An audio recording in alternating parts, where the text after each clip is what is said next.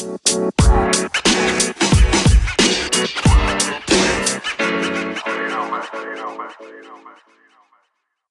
der heutigen Podcast-Folge schauen wir uns das Thema der Anleihevereinbarungen an, was für Vereinbarungen dort getroffen werden können, damit du einen Überblick hast, was es weiterhin bei den Anleihen zu beachten gibt. Doch an dieser Stelle möchte ich dich wie immer erstmal willkommen im Finanzgarten heißen. Mein Name ist Daniel und ich freue mich, dich wieder durch die Folge begleiten zu dürfen. Kurz gesagt stellen Anleihevereinbarungen eine rechtlich bindende Kreditvereinbarungsklausel dar.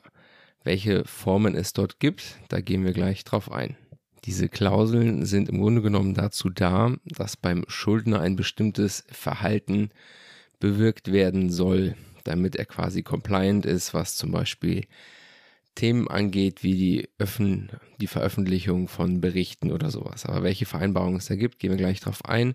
Für dich vielleicht auch noch interessant zu wissen, dass man bei Anleihevereinbarungen im Englischen von Bond Covenant spricht. Diese Begriffe sind immer ganz wichtig, denn gerade im Investmentbereich wird die englische Sprache doch sehr viel verwendet.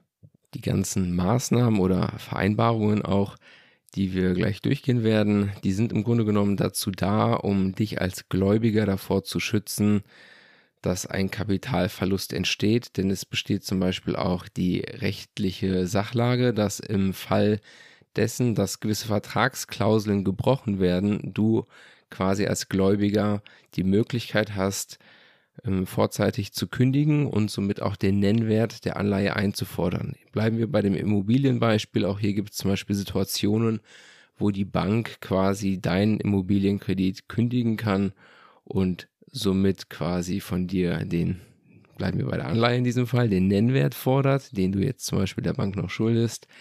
Und dann gibt es da gewisse Kündigungsgründe, die dazu führen können, dass plötzlich die Summe abgegeben werden muss. Und so ähnlich läuft es halt bei Anleihen, nur umgekehrt, dass du dann hier in der Situation wärst, dass du quasi die, äh, ähm, den Vertrag aufkündigst und du bist quasi der Gläubiger und der Schuldner, bei dem, von dem du die Anleihe hast, muss dir quasi den Kredit vorzeitig zurückzahlen, wenn er gegen Klauseln verstoßen hat.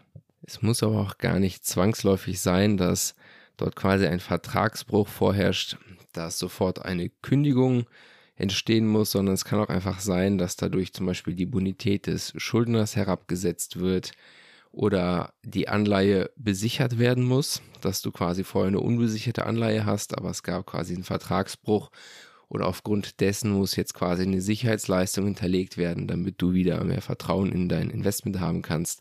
Oder es kann auch einfach dazu kommen, dass dieser Vertragsbruch mit dem Anstieg der Verzinsung einhergehen könnte. Dann gehen wir jetzt an der Stelle mal die verschiedenen Gruppen von Covenants durch. Wir bleiben hier beim englischen Wort, weil das hier einfach geläufig ist. Und wir sind beim ersten Punkt, das sind dann die Financial Covenants. Hier besteht zum Beispiel die Verpflichtung, dass der Emittent sich an gewisse Vorgaben hält, also Zielvorgaben, was zum Beispiel betriebswirtschaftliche Kennzahlen sein könnten. Beispiele hierfür sind zum Beispiel eine Schuldenobergrenze oder auch, dass festgelegt wurde, dass eine gewisse Eigenkapitalquote nicht unterschritten werden darf und natürlich auch die Ertragsentwicklung, dass da quasi die vertraglich geregelt sein könnte, dass wenn es davon Abweichungen geben würde, weil die Ertragsentwicklung stellt natürlich auch die Sicherheit der Zinsen und der Anleihe dar und wenn diese nicht gegeben ist, kann es dazu sein, dass hier quasi ein Klauselbruch herrschen könnte. Dann kommen wir zur nächsten Gruppe. Diese sind die Affirmative Covenants oder auch Non-Financial Covenants genannt.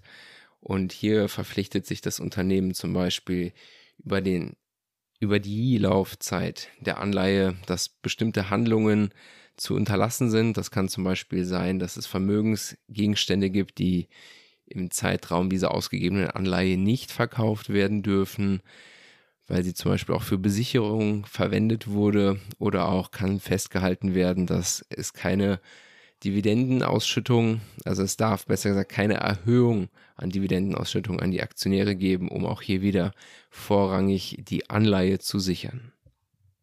Und dann haben wir noch die Gruppe der Informative Covenants. Wie der Name schon andeuten lässt, geht es hier um eine Informationspflicht. Das kann zum Beispiel sein, dass das Unternehmen sich verpflichtet, regelmäßig unternehmensrelevante Nachrichten gewissenhaft mitzuteilen und quasi keine Informationen vorenthält. Des Weiteren gibt es auch Klauseln, die den Gläubigern bestimmte Zugeständnisse oder Rechte gewähren können. Dort würde man dort von einer Change of Control Klausel sprechen. Das kann zum Beispiel entstehen, wenn das Unternehmen die Eigentümerstruktur gewechselt hat. Somit kann quasi festgelegt werden, dass die Anleihe frühzeitig fällig werden könnte. Oder des Weiteren gibt es auch die Möglichkeit, dass eine Obergrenze der Unternehmensverschuldung reguliert werden kann, was in der Anleihe festgehalten wird. Und so hast halt auch du hier wieder die Möglichkeit, dass deine Anleihe über den besagten Zeitraum, dass die Sicherheit mehr gewährleistet werden kann. Dadurch solche Regelungen zum Beispiel gesorgt wird, dass der Gläubiger sich nicht übermäßig verschulden kann, weil ich hatte ja schon angesprochen, theoretisch könntest du quasi eine neue Anleihe aufgeben, damit eine andere wieder ablösen. Und wenn solche Klauseln bestehen, gibt es zum Beispiel die Möglichkeit, dass das halt eben nicht passieren kann.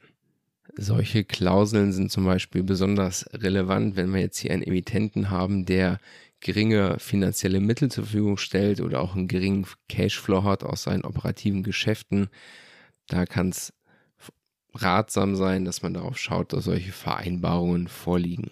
Diese ganzen genannten Klauseln können quasi für dich als ähm, Gläubiger als eine Art Frühwarnsystem dienen, damit du quasi die Solvenz des Emittenten in Frage stellen kannst, wenn du quasi siehst, okay, hier gab es Vertragsbrüche, dass du quasi darauf achtest, ob hier vielleicht die Unternehmung in Schwierigkeiten steckt, dass es zu diesen Brüchen überhaupt gekommen ist. Denn jetzt mal aus unternehmerischer Sicht betrachtet, sind diese Klauseln auch nicht unbedingt eine Last, denn auch der Schuldner, der die Anleihe herausgegeben hat, verringert quasi die Wahrscheinlichkeit einer Insolvenz, wenn er quasi nach diesen Klauseln arbeitet und somit sich quasi selber überprüft, dass er diese Kennzahlen im Blick hält. Und somit ist es auch in seinem Interesse, die Klauseln einzuhalten und hilft ihm vielleicht sogar als Unternehmer, dass er dort mehr compliant ist, was die Unternehmensführung angeht. Dann wären wir auch wieder am Ende der heutigen Folge. Ich hoffe, dir hiermit wieder einen neuen Themenblock eröffnet zu haben. Bedanke mich wie immer für deine Aufmerksamkeit und würde mich natürlich freuen, wenn du diesen Podcast mit anderen Interessenten teilen würdest. Ich danke dir vielmals. Bis dahin und ciao.